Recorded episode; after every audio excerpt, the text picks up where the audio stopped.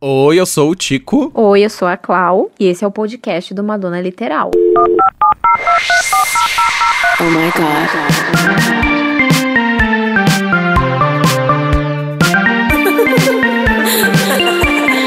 Beauty's way to find it. Madonna Literal, um podcast de fã pra fã sobre a maior artista da música pop. There's only one queen.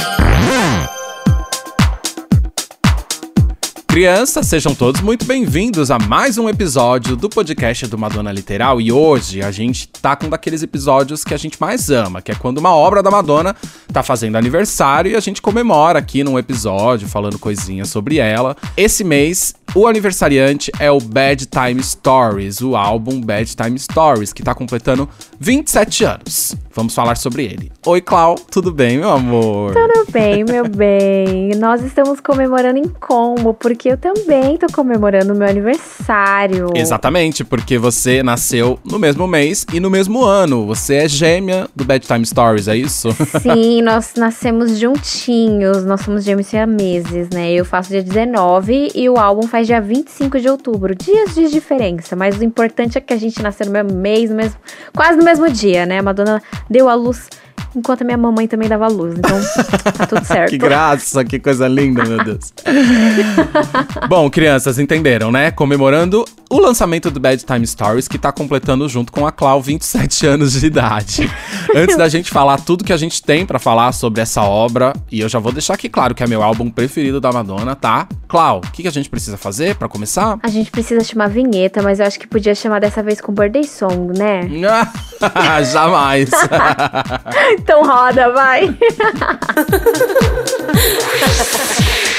Madonna Literal, Feliz aniversário, Bad Time Stories. Eu já vou deixar aqui muito claro que é meu álbum preferido da Madonna, viu, gente? E a gente levantou algumas informaçõezinhas, coisas que a gente sabia, coisas que a gente redescobriu, coisas que a gente descobriu.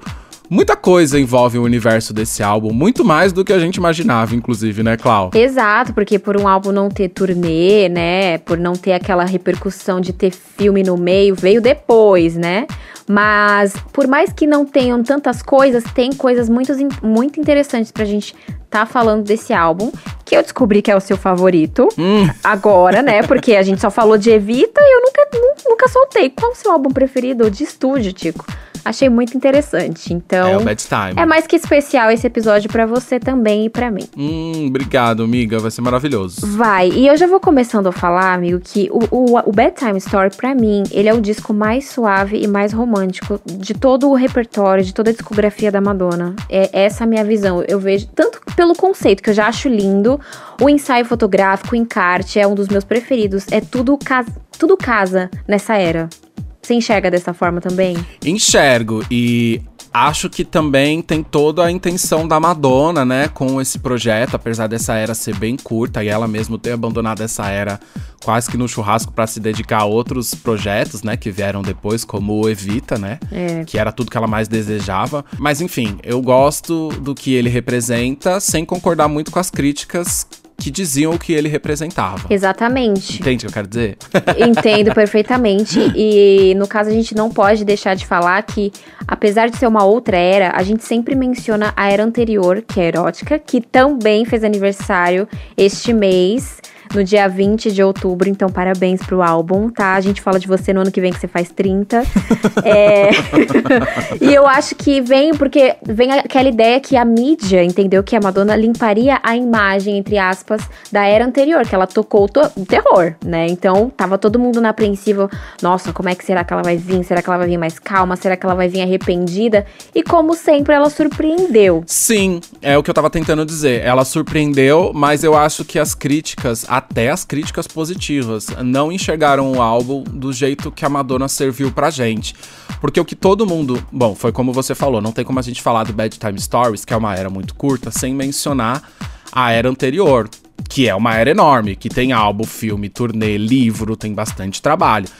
E o, o que eu tava querendo dizer é que a imprensa sempre divulgou, e as críticas, até as críticas especializadas, divulgaram que o Bad Time Story veio pra limpar a imagem que a Madonna fez com a fase erótica. E isso eu não concordo, entendeu? Porque é meio que impor a Madonna é, um pedido de desculpa, como se ela tivesse que se arrepender de tudo que ela fez. Engraçado, porque existe uma imposição muito grande à Madonna, que na verdade é uma imposição é uma imposição que existe às mulheres, né?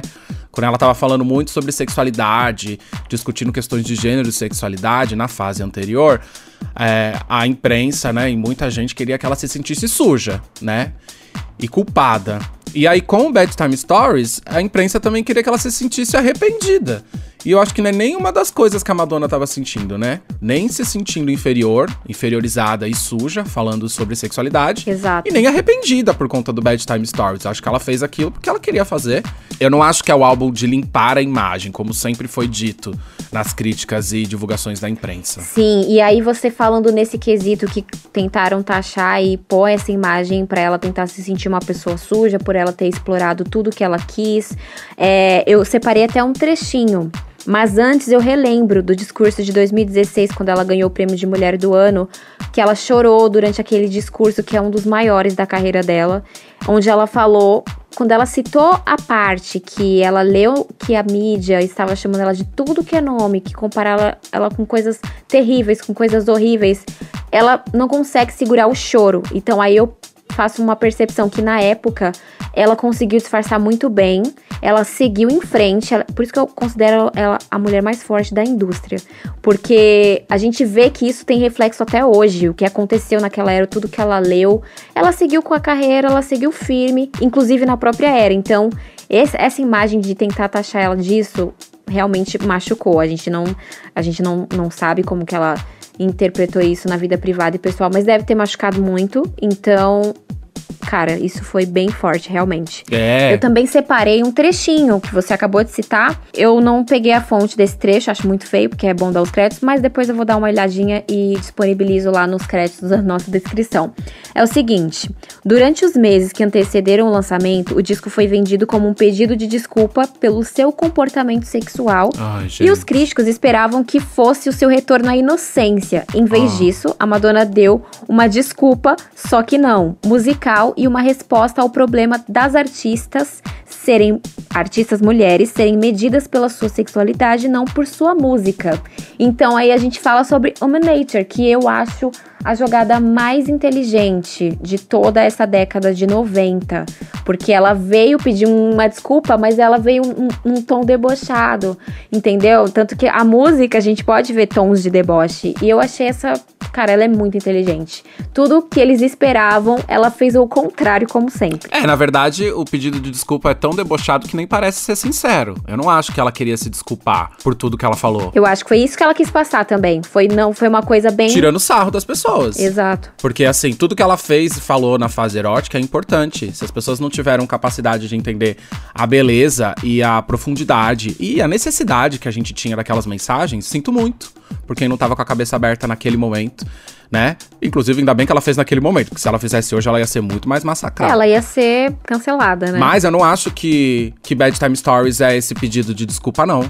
Pelo contrário. E Human Nature é a mensagem do álbum. Ela até fala assim: ah, gente, desculpa, tá? Não sabia que não podia falar de sexo. Pra mim, Human Nature é o carro-chefe no quesito de conceito da era. Pra mim, Human Nature é o que carrega o álbum nas costas. Tanto que no, no vídeo, né, no clipe, ela termina com Absolutely No Regrets, né? Não Nossa, existe, perfeito, não amigo. existe arrependimento. então o pedido de desculpa durante as estrofes da música é ai, gente, desculpa, tá? É isso que vocês querem ouvir? Então vai se fuder. Mas não fiz nada de errado, não. E aí, até a frase, eu não sabia que eu não podia falar de sexo, é uma grande ironia, né? Porque como que a gente não pode falar? Exatamente. E ela fala tanto no, tanto no tom que ela canta, é um tom muito irônico. Então, ca- ai, casa tudo nessa música. Tudo é perfeito, não tem o que tirar nem o que colocar. Ela foi inteligente como sempre. É a mensagem do álbum, né? Human Nature é a mensagem do álbum. É, eu considero o carro-chefe no quesito da mensagem do álbum e da era, assim, por completo. E como eu tava falando ainda sobre os críticos, a maioria, quem gosta de ler reviews assim como eu, a gente percebe que eles descrevem o álbum como autobiográfico. Então, por isso que a gente fala que ainda tem umas pitadinhas, umas referências da era anterior. Por quê? A gente já começa pela primeira faixa do álbum, que é Survival. E aí a gente vê uma, nas, nas estrofes já, ela fala o seguinte: nunca vou ser um anjo, nunca vou ser uma santa. É verdade. Estou muito ocupada sobrevivendo. Então, ela pega isso e fala: gente, as pessoas colocaram ela como se ela fosse uma pessoa de outro planeta por ter feito tudo que ela fez na era anterior, sendo que ela é um ser humano, entendeu? As pessoas generalizaram de um jeito tão absurdo, foi um caos. E ela simplesmente fala isso. Então, o álbum conta essa história. Eu acho perfeito. É um álbum autobiográfico também. Ele fala de amor, fala de vontade, segredos, fala sobre culpa. Não, não a culpa dela, e sim a culpa que tentam colocar nela. Então, é perfeito tudo. E uma isso. culpa que tentam colocar em mulheres, na verdade, que tocam em assuntos, Exato. em assuntos que a Madonna toca, né? Porque tanto o David Bowie quanto o Prince, eles faziam trabalhos muito parecidos, explorando essa questão de gênero, principalmente, né? Acho que o David Bowie, mais ainda, né? Eles sempre tentaram Mais que o Prince. é, eles sempre tentaram fazer uma brincadeira sobre essa questão de gênero, né? E aí a Madonna, quando vai lá e faz a mesma coisa, né? Eu digo, por exemplo, no Sex Book, aí é errado, é feio.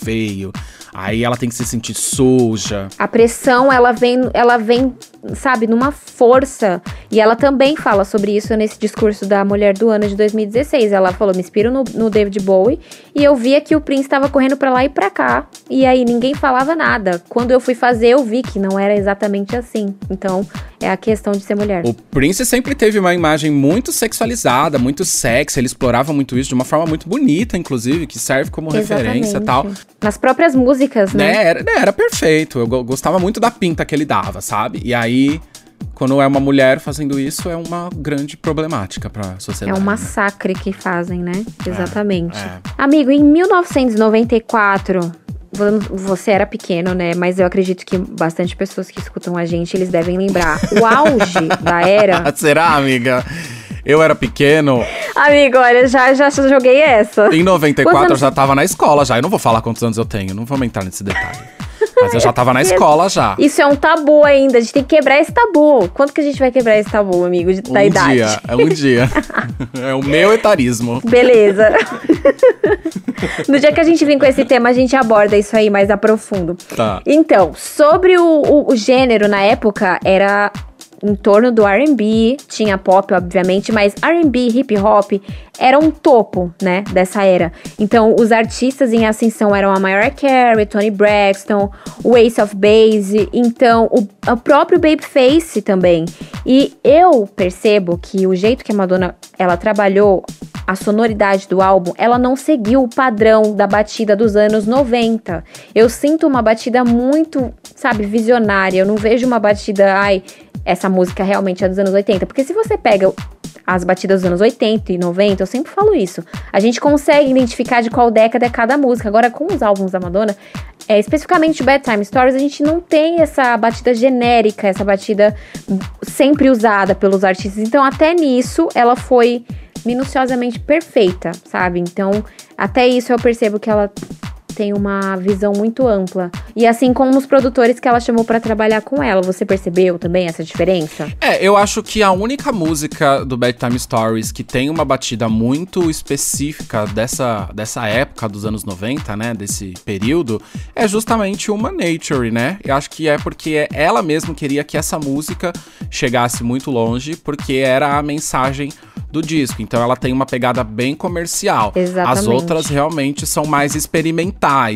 Tanto que Bedtime Stories tem muitos samplers, né? Na verdade, se eu não me engano, tem seis, sete músicas que usam. Não, um, dois, três, quatro, cinco, eu- depois eu conto. Mas são cinco ou seis músicas que tem samplers de outras coisas, né? Que tem a ver com RB, com hip hop e tal. Realmente acho que a única coisa que parece bem genérica dos anos 90 são as batidas de Human Nature. E acho que é proposital para que a música se tornasse muito comercial e a Madonna fizesse a mensagem do álbum chegar nos ouvidos das pessoas. né? Exatamente, ela faz as faixas, né, como uma narrativa do começo ao fim. Então, a gente percebe vários sentimentos, assim como vários instrumentais, tudo muito bem trabalhado. Eu acho assim perfeito. É, e acho que a produção se encaminhou pra essa ideia mesmo, tanto que o álbum começou a ser produzido junto com o Chip Bond, que é um produtor que a Madonna tinha acabado. Ele, enfim, tem uma grande história junto com a Madonna, mas ela- eles tinham acabado de trabalhar juntos no, no álbum Erótica. E aí tem até uma curiosidade que existe uma faixa que foi gravada pro Bad Time Stories, junto com o Chip Bond, que chama Love Want to Wait. E que foi, enfim, produzida pelos dois pra entrar no Bad Time Stories. E como a Madonna trocou o estilo, já indo pra esse lado do R&B, do hip hop e tudo mais, essa faixa foi descartada e depois eu conto pra vocês pra, ó, o caminho que ela tomou, quando eu falar de algumas curiosidades de faixa aqui. Beleza.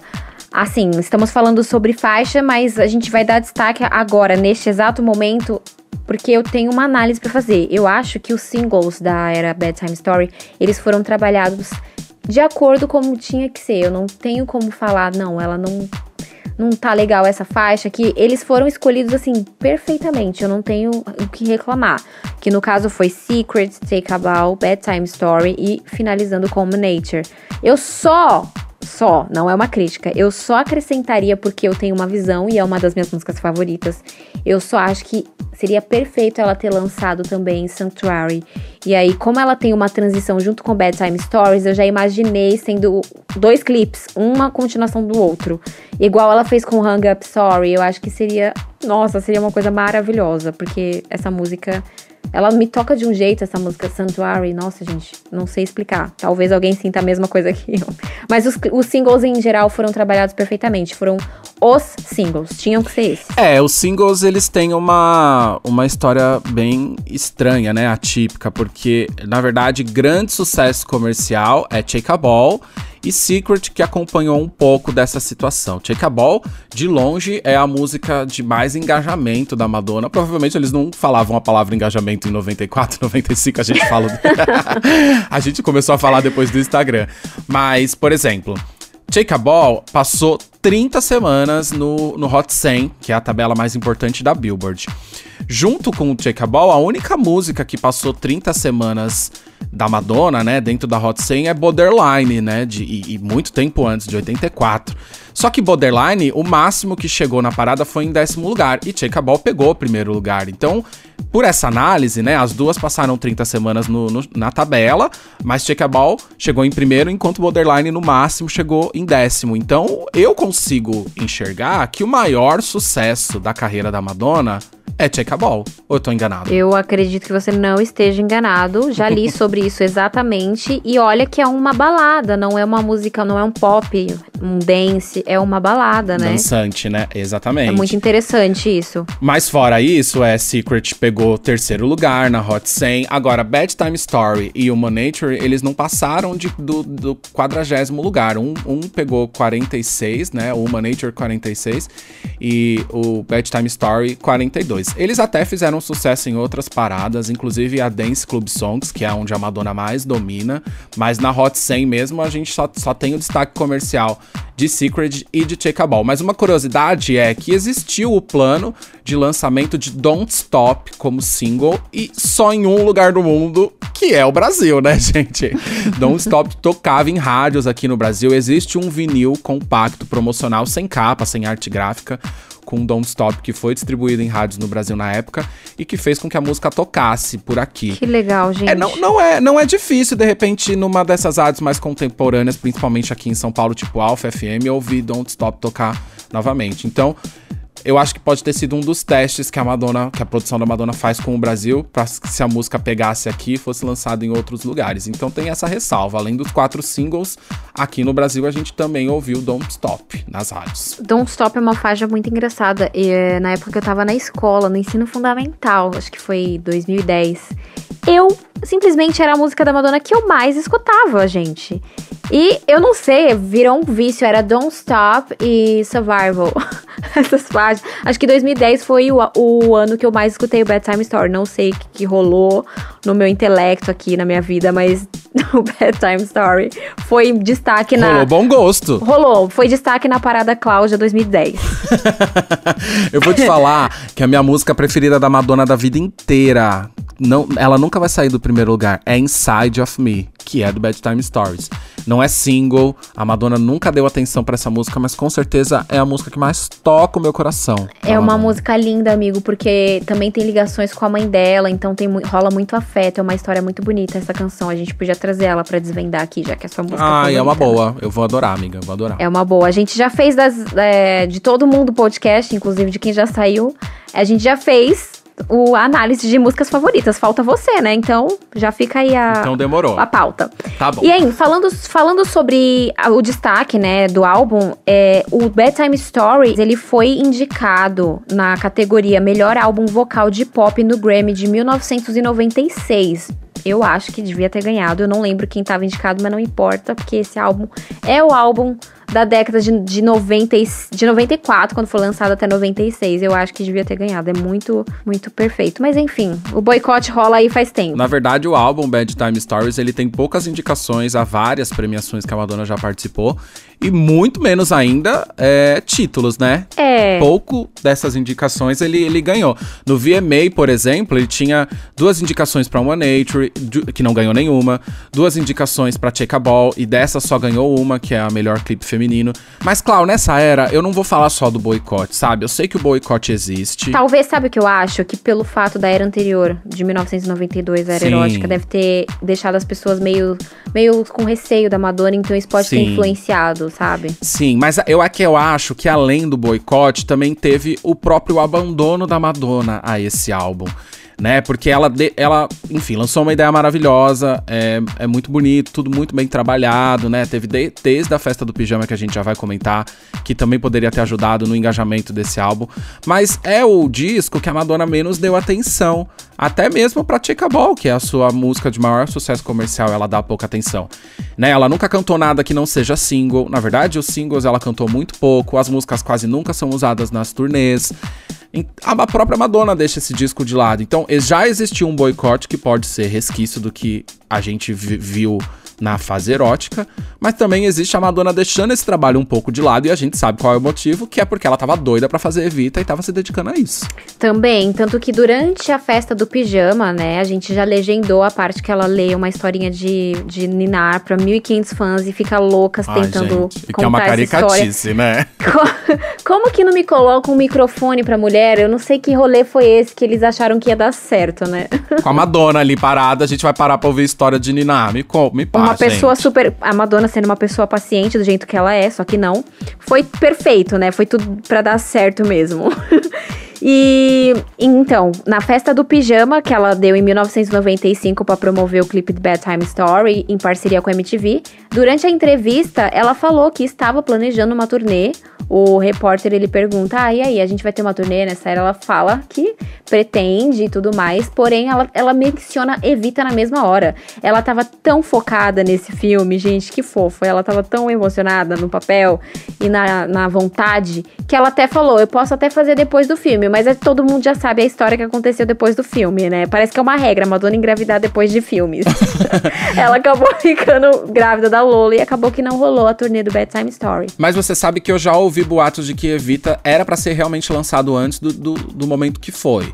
E que deram uma enroladinha justamente por causa das premiações, Oscar, Globo de Ouro. É, E então. que fez sentido, porque o filme arrasou. Graças a Deus que deram enrolada, né? É, então eu acho que por isso a Madonna deve ter, enfim, chegado no momento que ela escolhia. Ou trabalhava uma turnê pro Bad Time Stories, ou se dedicava ao Evita. E Evita é o papel da Isso. Madonna no cinema. Então ela fez certo, foi uma Exato. escolha correta. E eu acho que mesmo depois, se ela tentasse fazer uma turnê depois do, do filme, ia perder o time da era. Não, ia, Sim. não, ia, não ia jantar. Mas ela Sim. falou aquilo, acho que só pra não deixar os fãs decepcionados na, dec na, na era. É, mas ilusão, né? Uma ilusão. Hoje em dia, se a gente visse isso, ia falar, gente, ela está mentindo. Uhum. Hoje a gente tá mais esperto. Porra, depois de tanto tombo, eu ainda caio, mas enfim, isso é assunto para outro episódio. Outro episódio. E assim, olha, eu tenho que fazer essa análise. O Bedtime Story, o clipe e a música, ele está, sem dúvidas, no meu top 10 de favoritas da Madonna, tanto clipe quanto música. E eu tenho que dar um grande obrigada, gente, a Bjork, que tem dedo da Bjork nessa faixa. Essa faixa era dela e foi cedida à Madonna, que trabalhou perfeitamente. Ela fez um trabalho tão, tão perfeito que o clipe está no Museu de Arte Moderna, não é pra menos. É uma obra de arte, não é um clipe. É uma obra de arte. Esse clipe pra mim é um dos mais lindos. Eu acho que tá no meu segundo lugar, se não tiver no primeiro. Acho que considero o meu clipe favorito, depois vem Nothing Really Matters. Esses dois pra mim, olha. Museu de Arte Moderna de Nova York, né? Ele tá lá exposto. Exatamente. Sem contar que o orçamento do clipe é um dos mais caros da história. Na lista de É. clipes mais caros da história, a Madonna tá lá presente com Express Yourself, Die Another Day e Bedtime Story. E é engraçado porque ele é caro por conta do grande trabalho de produção gráfica que existiu para uma época onde essa tecnologia não era tão acessível, né? É, isso que eu ia falar. Se a gente vê esse clipe hoje, a gente acha que foi feito o quê? Há no máximo cinco anos atrás. Exatamente. Porque talvez hoje essa tecnologia seja mais alcançável para pessoas que queiram fazer vídeos como é o Bedtime Story. Mas em 1992, 3, 4, aquilo era uma revolução tecnológica. Então, por isso houve um grande investimento. E acho que valeu a pena, porque, enfim, de fato é uma obra de arte e não é à toa que tem a sua exposição permanente lá no Museu de Arte Moderna de Nova York. E também ele foi recentemente é, remasterizado no canal do YouTube da Madonna. Então, gente, se você tá ouvindo a gente aqui. Felizmente, todos os meus vídeos estão remasterizados. Vocês que lutem aí com o de vocês, tá? Vai lá, gente, dá um play no clipe do Bedtime Story na, Tá. na- no YouTube da Madonna, no canal do Vale YouTube da. Madonna, porque vale a pena. Imagina assistir isso em 1995. Sim. Com uma, uma, uma década totalmente diferente do que a gente tem acesso. A tecnologia era totalmente diferente. Então eu imagino como. Eu acho, eu acho não. Bedtime Story serviu de inspiração. É a mãe dos clipes das divas pop em geral. Ele serviu pra grandes inspirações. E é um clipe psicodélico. É assim, perfeito. E a gente fala que ele é uma obra de arte, não porque a gente é fã, gente, é porque realmente existem diversas referências de obra de arte dentro do clipe. E eu acho até interessante um dia a gente fazer uma, Uma análise um post dele, falando né? sobre isso. Exatamente, merece. E também tem muito a ver com a participação da Bjork, né? Na verdade, com toda a colaboração e criação dela, porque a Bjork é um- uma artista nesse estilo, né? É. Que mexe com o psicodélico, com, enfim, ideias Eu adoro. mais mirabolantes que a mente possa compartilhar. A Bjork tem essa pegada e a Madonna acoplou bem essa, essa, essa ideia pro trabalho dela. E também existe um boato de que a- na única apresentação ao vivo do Bad Time Story que nós vimos na vida, que foi no Brit Awards, a Bjork faria uma participação, seria um feat, que seria perfeito. Mas a própria Bjork parece que desistiu, enfim, por gostar de ver a Madonna mais por jornais e holofotes do que cara a cara no palco, né? Mas É enfim, verdade. é uma coisa que a gente vai morrer sem. É. Essa música também, apesar de incrível, sempre foi ignorada pela Madonna. A única apresentação foi essa do Brits. Um pecado. Mas a, pelo menos ela ganhou uma releitura, né? Um clipe novo pra interlude do, na Reinvention Tour, que é muito bacana, é muito Ai, legal. meu Deus, é o, é o interlude, não interessa os outros, é esse, é esse interlude, assim. Eu acho que a Madonna tem um carinho muito grande por essa música. Ela sempre tem um cuidado, por mais Ah, que ela tenha tem, cantado amiga. uma vez Não só. tem. Amigo, Para, deixa eu para, sonhar, para. deixa eu Se ela tem, por que, que ela nunca cantou?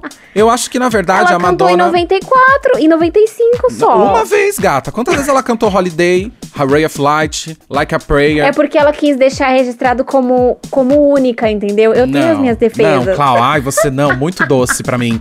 Amiga, é o seguinte, eu, a, o que, a impressão que eu tenho é que a Madonna tem muito bode, sabe? Tem, dessa, dessa coisa que todo mundo divulgou, que o Bad Time Story é pra limpar a imagem. Como a Madonna é uma pessoa que não quer ficar limpando a imagem, porque o que ela fala, ela fala com muita certeza do seu discurso. Eu acho que ela ignora a arte inteira do Bad Time Story pra não ficar reforçando esse discurso de que ela tá fazendo bonitinho pra que as pessoas Faz aceitem mais sentido. ela. Então eu acho que ela ignora. A única música que de fato ela deu um pouquinho mais de atenção foi uma Nature, que tem na Drowned, tem é, na Chicken Sweet, tem na MDNA. E na Madame X, na recente Madame X, né? Tem na Madame X, ela cantou no- naquela apresentação maluca do Coachella de 2015 com o Drake. Ela cantou Nossa, na, essa aí na- não precisava nem citar. ela cantou na marcha para as mulheres do Washington de 2017. Mas é a única música. Secret apareceu pouco, só na Drawing Edge, em poucas apresentações. Jacob Ball apareceu pouco. E, e ela devia ter dado mais atenção. Nenhuma música que não é single, a Madonna já mencionou na vida. Inclusive, ela esqueceu quais músicas são. E não é à toa que Forbidden Love também existe no Confessions. É porque a Madonna nem lembra quais músicas ela tem no Bad Time Stories, entendeu? Acho que ela nem lembrava que tinha uma música já com esse nome e foi lá e fez. Ai, vamos fazer Forbidden Love. Então, pra mim, tudo isso significa que ela tem muito bode dessa coisa de que, que pegou do álbum, de que veio pra limpar a imagem. E a Madonna não veio pra limpar a imagem. Mas o Bedtime Story, eu acredito que ela tem esse carinho, tá? E ela fez pra ser uma performance Ah, única. então tá bom, amiga. Então dorme com esse golpe, o problema é seu. Ô, amigo, vamos, vamos focar, vai. De qualquer jeito, é um álbum maravilhoso. A gente pode até mencionar uma curiosidade bem boba, que essa era, a Madonna inventou o piercing. Ela tinha piercing no umbigo, ela tinha piercing no nariz. E olha, e- os ensaios, todos ela faz questão de mostrar a barriguinha. Eu acho lindo. Não sei, essa informação eu tinha que falar aqui. E até nessa festa do, do Pijama Party, ela fala... Que ela furou a barriga, ela mostra. Acho muito fofo, gente. Foi nessa década que o piercing tava fazendo sucesso, né? Não sei. A gente já fez um post sobre isso e muita gente gostou, por isso que eu tô falando. É, eu gosto. Eu gosto das curiosidades das músicas, né? Que não entraram no álbum, inclusive, que, que são parte dessa era, mas que não são do álbum. Inclusive, você tem curiosidade aí pra falar, né? Antes da gente ter, finalizar. Exatamente, por exemplo, Take a Ball e Human Nature já, já tiveram várias demos vazadas, né? De como a música foi se construindo até chegar na versão que a gente conhece na oficial. Human Nature até tem versos a mais nas demos que eu já tive acesso, que enfim, devem estar na internet em algum lugar. Do que a música que a gente conhece no álbum. Mas tem várias gravações que são dessa época que são interessantes de se analisar. Por exemplo, Just a Dream, que é uma música, na verdade, da Dona Delore, que é a backing vocal da Madonna. Eu amo essa música. E que a Madonna fez a backing pra ela. É muito, é muito boa, assim. E elas, inverter, elas invertendo o papel.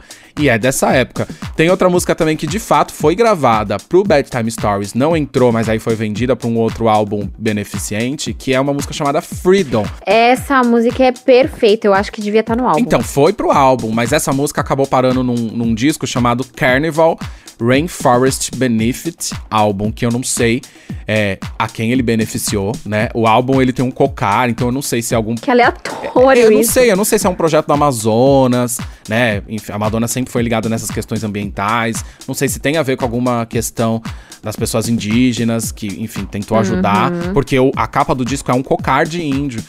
Mas não sei, essa música foi parar lá, eu não sei se esse álbum tem uma venda interessante. Como eu falei, Love You Want Away foi uma música que começou a ser é, produzida pro, pro álbum, mas era com o Chip Bone, e a Madonna desistiu dessa linguagem, desse caminho, e partiu pros outros produtores como Babyface, colaboração com o Tupac e tudo mais, e essa faixa foi descartada. Essa faixa já vazou, mas o mais interessante é que na época ela foi cedida para um dos meninos do Take That, da boy band Take That, que lançou como carreira solo. É, eu falei do, do Tupac porque a música I'd Rather Be a Lover, originalmente, é um feat com o Tupac. E tem a demo na internet da Madonna cantando junto com o Tupac. E essa história, gente, essa é uma história que vai muito além do que um feat de uma música. Porque o Tupac e a Madonna, eles tiveram Foi um rolê muito grande a história, a relação, o relacionamento aberto. eles tiveram um deles. relacionamento, né? O relacionamento foi super exposto. Primeiro foi tratado como muito rumor, depois foi, depois foi muito exposto. E até hoje essa história rende. Tanto que em 2017 e 2018, a imprensa conseguiu cartas que o Tupac escrevia pra Madonna e cartas que ele escrevia pra outras pessoas falando sobre a Madonna e que foram leiloadas. A gente não sabe a veracidade de- dessas cartas, né? Eu, eu nem acompanhei de fato esses leilões, porque é uma palhaçada, né? Leiloar carta de, de amor, de ex-amores tudo mais. Mas existem algumas menções nessas declarações muito engraçadas e, e- um, um tanto quanto curiosas que a diferença de, de raça, de cor entre os dois era um problema pro Tupac na, na relação.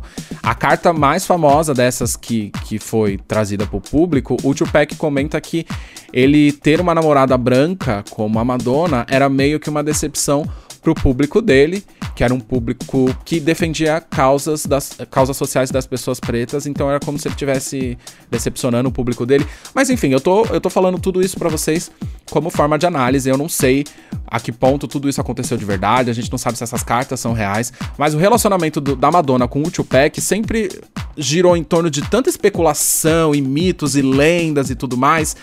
E é um ponto interessante porque ele vem dessa, dessa era, né? Da era do disco Bad Time Stories.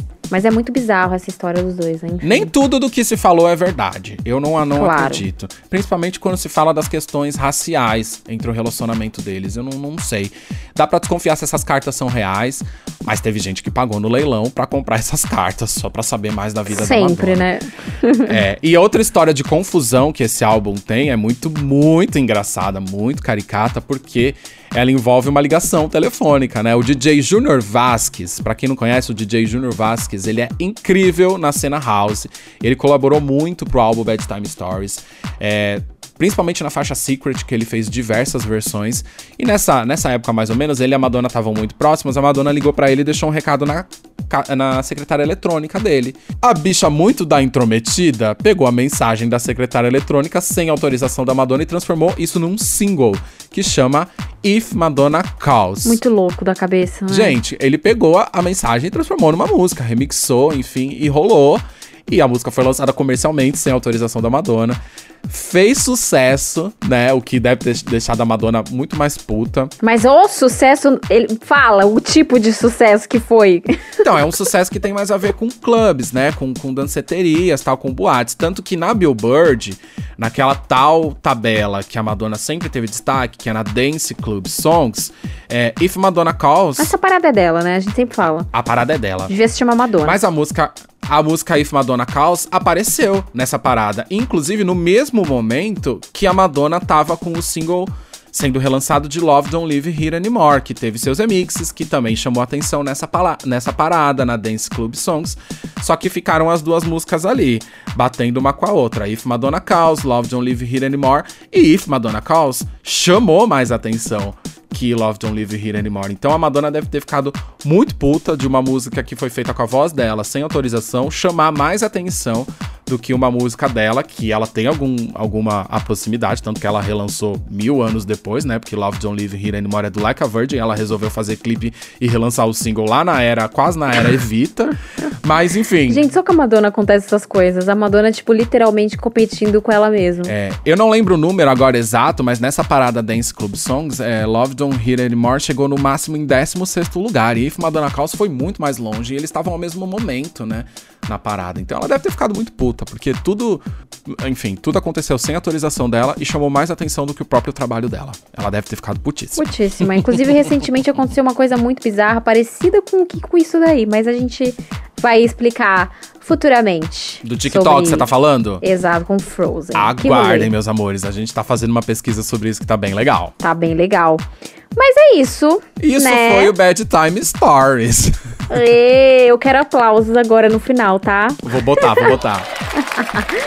Ah, então, gente, olha, o Bad Time, como a gente falou, ele não, não tem, não é uma era muito bem completa, recheada, como a gente tá acostumado, mas é uma era muito importante, como eu digo, é, já, a gente já fez um- uma enquete uma vez, a gente listou os três álbuns dos anos 90, o Bad Time, o Erotica e o Ray of Light, falei fora da ordem, e a gente pediu pro pessoal escolher qual é o álbum com as melhores baladas e tudo mais, o pessoal simplesmente votou disparado no Bad Time. Então é um álbum muito querido, muita gente gosta e não tinha como a gente não fazer um especialzinho aqui pra falar sobre esses momentos, esses fatos desse álbum tão querido, né? Pois é, se você tem alguma história com Bad Time Stories, com essa época, né, da Madonna, deixa pra gente nos comentários do post que a gente divulga esse episódio. Se você gosta mais da capa normal, da capa invertida, qual seu clipe preferido, como é esse disco na tua vida, conta pra gente o que você quiser contar sobre Bad Time Stories. Deixa lá que a gente vai ler tudinho. Madonna Literal. Meus amores, assim como Bad Time Stories, e a gente já falou aqui, a Clau também fez aniversário por esses dias e, como é nossa tradição, a gente abriu um box de perguntas lá no story do nosso Instagram. Nossa, tanto story que a gente tá falando hoje, né? Story, stories, Bad Time Stories. Mas enfim, Ai, lá, meu no, Deus, lá no nosso curiosa. story teve uma, uma caixinha de perguntas pro aniversário da Clau. Ela não sabe o que tem aqui, tá? Só eu tô lendo. E ela vai responder agora. Mas eu já adianto que tem duas perguntas muito legais, Clau, que eu vou te falar, mas a gente vai, enfim. Eu vou- já, já te conto a surpresa. Tá, tá bom. Bom, o primeiro é arroba underline Erin Julie, Erin Julie underline, é, que perguntou como foi ver a Madonna pela primeira vez. Eu acho que ela quer dizer como foi Seu encontro na Stick and Switch, né? Que foi quando você esteve pessoalmente perto. Certo, a primeira vez que eu respirei o mesmo ar que a Madonna, entendi. É, exatamente. O ar poluído do, do Morumbi. São De São Paulo. foi, gente, foi bizarro, foi mais um bizarro assim, porque eu fiquei fora de mim. Não é, eu não estava ali, eu entrei em, em êxtase. Foi, fui, fui tendo crise de ansiedade pro show, assim, porque eu só podia entrar acompanhado que eu era menor. E, nossa, gente, foi a coisa mais linda do mundo quando apagou aquelas luzes e eu vi aquele, aquela pessoinha loira com toda aquela energia. Eu fiquei fora de mim. Acho que foi a maior experiência de uma visão de algo assim que eu saí de mim, que eu fiquei fora de mim, mas num, num sentido maravilhoso. Foi perfeito. Não tenho como definir com uma palavra, mas o sentimento foi êxtase, gente. Foi puro adrenalina. Foi perfeito. O arroba alos com dois L's underline Saturno não fez nenhuma pergunta, Clau, mas ele deixou aqui, ó, esse depoimento. Só quero te agradecer pela dedicação, amor e qualidade, de, qualidade do trabalho. Maravilhosa. Ai, obrigada. Um beijo. Eu fico muito feliz, gente, com esse reconhecimento, com esse carinho. É tudo por amor e é tudo pra vocês. Então, vocês sempre mandando esse amor todo, eu não tenho nem palavras mais. Acho que obrigado, obrigada fica até clichê, mas sinceramente eu não tenho como agradecer. A não ser continuar, né? Então, muito obrigada. Clau, o arroba MHP Soares mandou duas perguntas super interessantes. Primeiro, dessas eras, dessas quatro eras que eu vou falar aqui, Certo. qual dessas você sente mais saudade? Da fase erótica, da fase Bedtime Story, da fase Ray of Light ou da Confessions? Fala Bedtime Story, porque a gente tá falando dele hoje. Ah, eu não posso ser falsa. Eu acho que eu sinto mais falta da. É porque eu, eu vou falar do que eu acompanhei, gente. Eu não acompanhei as outras. é, não acompanhou o Eu- Bedtime, né? não, eu não eu tava junto com ele nascendo, então eu digo Confessions porque foi quando eu me tornei fã da Madonna e eu lembro exatamente como foi pesquisar quem ela é. Foi, eu tenho um carinho muito grande e, e de- e dedico isso a essa era. Acho que ele quis dizer que é a fase que você tem mais saudade porque você tava bem acompanhando na tua vida, bem ligada na Madonna naquele momento, né? Sim, foi a Confessions, sem dúvidas. Eu sinto muita falta. Foi a melhor era, sim, pra mim. Ele também perguntou qual assunto abordado nas músicas da Madonna mais te atrai. Tipo, que tema você mais se identifica do que ela tá falando. Boa, como diz a Madonna, good question. É, eu me identifico muito com a questão do feminismo, porque como eu ser uma mulher feminista, eu aprendi muito com a Madonna, eu me tornei feminista através do trabalho dela. E a questão que ela sempre mostra que nós somos perfeitos do jeito que nós somos e é tu- tudo bem ser do jeito que a gente quer. Essas pautas que ela traz nos trabalhos são as que mais me influenciaram e me influenciam até hoje. Então, esses temas são os que mais me conquistam até, agora, até hoje. O arroba Benatif, que é uma pessoa, né, gente? A bicha faz parte da nossa vida, né, Clau? Já é de casa. É de casa. Ele falou assim: parabéns, lindona. E a pergunta é: da- dos filmes que a Madonna disse recentemente que recusou o papel, qual você gostaria de ter visto com ela? Catwoman. Sem dúvida, sem sombra de dúvida, seria perfeito e eu consigo ver ela com aquela fantasia, com, esse- com aquele olhar que só ela tem. Eu queria ter muito visto isso. Mulher gato. Arroba Pietro underline Romão underline Espesa falou assim: Como é ser ADM e fundadora da página? Deve ser super trabalhoso, né, Clau? Agora pode desabafar, Ai. amiga. Então, gente, esse podcast vai durar 40 horas, porque eu vou começar a falar. Dá Olha, trabalho, é né, Mona? maravilhoso. Amigo, dá trabalho. É um trabalho, realmente, é um trabalho. É, lógico que nem tudo são flores. Eu sofro bastante com comentários de haters, com pessoas com opiniões muito preconceituosas. Sempre rola isso, mas o carinho, a- o reconhecimento, que inclusive essa- esse mês tivemos três reposts seguidos, não posso deixar de falar. Sim. Essa semana a gente teve mais um. Sim. Isso pra mim preenche qualquer mensagem negativa que a página recebe, entendeu? O amor que a gente exala e eu recebo de vocês, até da equipe da Madonna que sempre tá publicando a gente, com- combate qualquer coisa negativa, então é maravilhoso. Eu sempre digo que a Ma- a Madonna literal vai existir pra sempre, porque quando eu não puder mais, alguém vai ter que lidar com a página, entendeu? A gente ela é eterna. Depois hein? que a gente morrer, ela vai continuar aí. vai continuar. Então, eu, eu sempre falo que eu não imaginava, assim, ter uma página tão reconhecida e tão querida pe- pelos próprios fãs. Então, nada melhor do que você ter o reconhecimento e carinho do- da própria fanbase. Então, é mágica. Cara, perfeita. posso falar? Eu, eu sei que a pergunta é pra você, não quero me intrometer e tudo mais, mas eu me sinto muito orgulhoso em fazer parte do Madonna Literal, porque hoje em dia a gente tem poucos veículos pra saber sobre algumas pessoas, principalmente sobre a Madonna, né? Que é bem boicotada. Sim. Como antes a gente poderia encontrar na televisão, nos jornais e tudo mais. E até mesmo as páginas da Madonna são cada vez menos, as pessoas se dedicam menos a esse trampo, acho que justamente porque a gente recebe muito hate, sim, o que é uma coisa Muito. muito, difícil de lidar, porque a gente faz tudo com muito amor e recebe xingo, entendeu? É foda.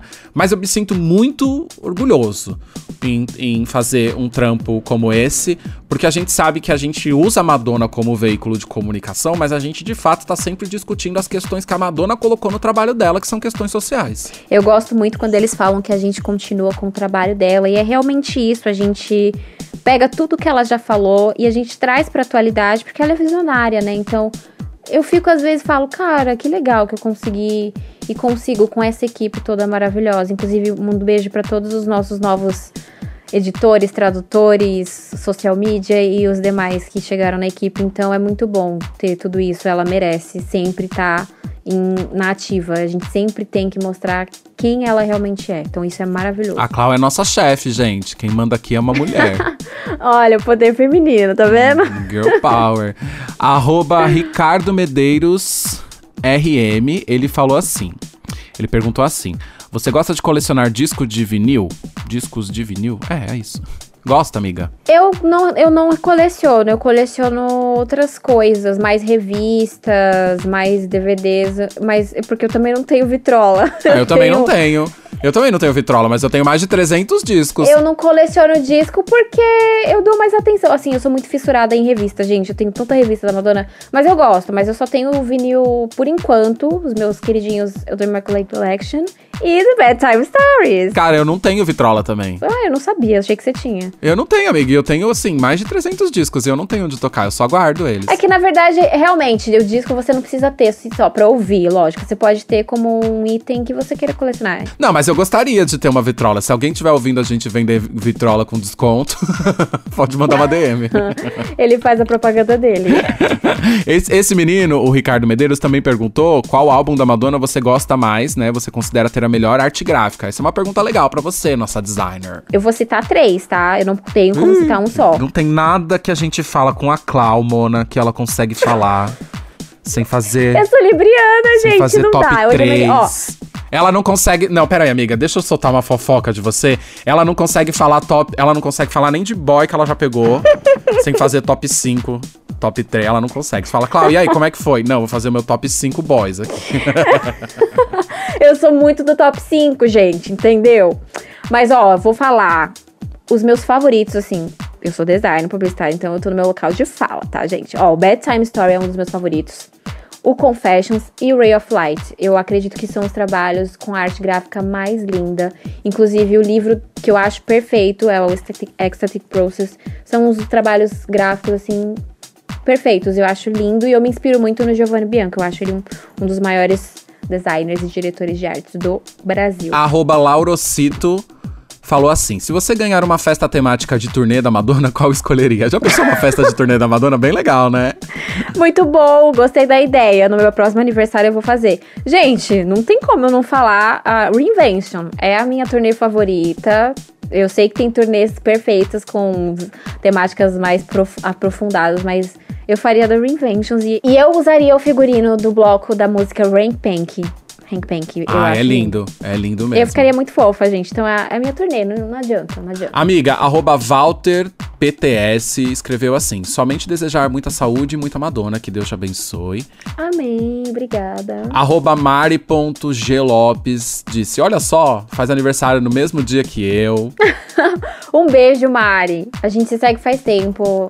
É, parabéns pra nós, viu? Um beijão. Arroba Jorja Moura disse: Passada, porque eu faço, eu também faço na, na terça.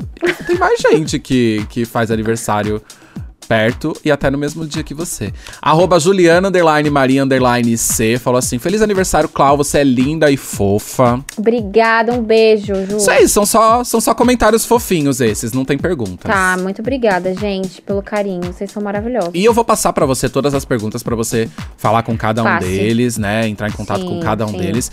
Mas eu vou dar uma pausa aqui, porque é, duas perguntas chegaram nessa caixinha que são tão boas pra gente abrir uma discussão que eu não sei nem se você vai querer responder agora. Gente, chocada que no de vocês foi tão, tudo tão diferente. É, né? no nosso Parece era que eles- tudo álbum preferido, disco preferido, assim, o seu, o seu tem discussão social, amiga. Meu Deus! Cara, o primeiro é do arroba James underline Simino, que perguntou assim: Clau, o que você acha das acusações de apropriação cultural gay e negra pela MED? Nossa. Cara, Assuntão, gente, né? não- Assuntão, eu acho que isso daria um episódio, amigo. Eu não, eu não tenho nem como responder isso com uma frase, porque eu, eu tenho vários fundamentos, sabe? É um assunto muito sério pra eu simplesmente falar, não, eu não. a- Eu não acho que a Madonna faz apropriação cultural, mas eu tenho que dar a minha visão sobre isso e a minha tese. Então, gente, eu quero trazer depois essa pergunta. Não, uma boa. Cara, me pegou assim de surpresa. É, amiga, e, e além dessa, que, que pode gerar um assunto pro próximo. Sim. Para um próximo podcast, em algum, algum dia do nosso podcast, também tem uma pergunta do arroba Edson Vogue, com dois Es, que fez uma pergunta também muito inteligente, que também se trata de questões raciais. Ele falou o seguinte: existe um apagamento da mídia com fãs da Madonna que são negros? Eu me sinto excluído como fã. Caraca, gente. Ele diz que se sente excluído como fã. E eu acho Amigo. isso uma discussão muito legal pra gente fazer no podcast. Tanto, Que perguntão. tanto a pergunta do Edson quanto a pergunta do James. É uma pergunta, é uma pauta de um episódio, Uma essas duas episódio. perguntas. É. E, é, e é, é um episódio muito sério, onde a gente tem que ter, to- tomar muito cuidado com o que a gente vai falar, com o que a gente vai analisar, porque são questões que tocam nas pessoas, são questões raciais, são. Gente, não tem nem como eu responder isso nesse episódio. E acho que são temas também que vale a gente fazer uma pesquisa maior do que responder assim rapidamente. Vale, vale. É um tema que vale atenção. Vale atenção. Não, eu não seria muito. Eu seria muito egoísta da minha parte em responder isso de qualquer jeito. Não tem como, mas a gente vai trazer a pergunta de vocês dois depois, porque, gente, simplesmente são uma. É uma pauta de um episódio real. Sim. E, e a gente tem que dar essa atenção. Eu vou responder essa pergunta com mais calma. Mas além da- de você responder pessoalmente pra eles, claro que você pode fazer isso. Claro. Eu deixei essas duas perguntas pro final, porque eu acho que são perguntas muito legais pra gente realmente criar um tema em algum dos nossos próximos episódios. Então, pra mim, essa proposta tá feita. Sim, são perguntas de identificação também. Alguns, alguns fãs vão se identificar também, assim como eu, eu já tenho a minha resposta, mas eu quero dar eu- com carinho. Eu quero ter um cuidado na hora de responder essas duas perguntas, gente. Muito obrigado por elas. Vai servir de episódio e muito inteligente. Obrigada, gente. Muito inteligente, no mínimo muito inteligente a discussão que esses Muito. dois trouxeram pra gente. Eu não esperava essas duas perguntas. Tava esperando o meu clipe favorito. Me pegaram de surpresa, é real. Vocês me surpreenderam. Mas foi isso, amiga. Eu vou te mandar aqui as perguntas. Você, Tá bom, enfim, me escolhe depois, responde mais, fala mais com as pessoas. Elas foram muito fofas com você. Muito obrigada, gente. Eu queria só agradecer mais uma vez com o carinho de vocês, porque eu faço tudo com muito carinho e eu recebo muito carinho. Então, esse é a recompensa, tá? Contem sempre comigo. Não, e eu também quero aproveitar que eu tô aqui de frente com o Clau e te desejar novamente. te desejar novamente parabéns, amiga. Muitas felicidades. Obrigada. Ai, você é muito babadeira, né? Bicha, você Ai, arrasa. Eu conheço detalhes da obrigada. vida da Clau, amor, que eu não posso falar no podcast. Que a É, censura não vem. pode. É. É a minha cinebiografia não autorizada. não autorizada. Mas assim, Me- por tudo que a obrigada, gente já passou, pelo, pelo tanto que a gente tem de apoio um pelo outro, eu agradeço muito. Não, não vou ficar emotivo agora, né? Mas agradeço Achei que muito. você ia chorar. Não, não, não, não, não. Pode parar. Depois a gente desliga. Engoliu a saia e falei, ai meu Deus, ele vai Agora chorar vem. um. Parabéns, amiga. Muito sucesso. Obrigada, amigo, pelo carinho. Você é uma pessoa muito especial. Eu sempre digo, você mora no meu coração. E muito obrigada por fazer parte de tudo isso aqui. Acabamos. Acabamos e eu amei dividir esse momento com o álbum, porque ambos aniversariantes. Eu amei esse episódio, gente. Me senti muito querida, tá? E contem com a gente. Olha, semana que vem tem um episódio muito legal, tem muita coisa vindo aí. Vocês fiquem ligados. Se liguem. Ó, só pra dar um spoiler, eu sei que a gente pode mudar, porque a gente muda. A gente adora mudar. Claro. Mas talvez na próxima Absolutely semana. no regrets aqui. No regrets. Mas provavelmente na próxima semana a gente vai falar do que tá acontecendo com a Madonna no TikTok. E vamos conversar sobre a festa, que a gente tá jogando spoiler o tempo inteiro. Então a gente vai conversar sobre isso pra saber o que A vai galera tá rolar. achando que é fanfic. É, a gente recebe DM perguntando se é real. Gente, nós. Deixa eu só até especificar, porque tem gente achando que tem parceria. Não, é Madonna literal, a festa, galera. Não confundam. A gente vai fazer essa festinha. Lógico que a gente vai dar mais Quem informações. dera, a gente não tem parceria com ninguém, gente. Não tem ninguém Exato, parceiro com a é gente. tudo aqui na raça, Tudo entendeu, na raça. galera? É isso. Eu sou o parceiro da Clau, ela é minha parceira. Não tem É, a outra parceria coisa. aqui. É. Exatamente. Mas galera. olha, as portas estão abertas, tá? Se você tem qualquer tipo de negócio, pode ser, sei lá, não sei, qualquer coisa. Já fica o convite pra você que está ouvindo a gente. Adoraria compartilhar. Seja nosso parceiro. Exato. Adoro fazer essa voz assim na hora que eu vou convidar alguém, sabe? Quem vê pensa que. Que é fofa, né? Mas seja parceiro da gente, sabe? Pode entrar em contato com a gente. A gente tem um engajamento maravilhoso. A gente fala sobre assuntos muito pertinentes. A gente tem um alcance legal. A gente fala sobre Madonna, mas também fala de E a Madonna reposta a gente. A Madonna reposta a gente, que também é um assunto que a gente vai comentar no próximo, no próximo episódio, e é tudo isso. Tem muita coisa. É tudo isso, ó. Um beijo. Muito obrigada pelo carinho. Muito obrigada a todos. E até semana que vem. Beijo pra todos, beijo, Clau, especial de aniversário. E, gente, até semana que vem. Tchau.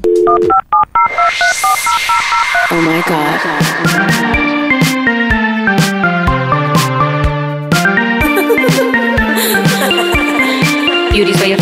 Madonna Literal, um podcast de fã pra fã sobre a maior artista da música pop. There's only one queen. Okay, I'm done.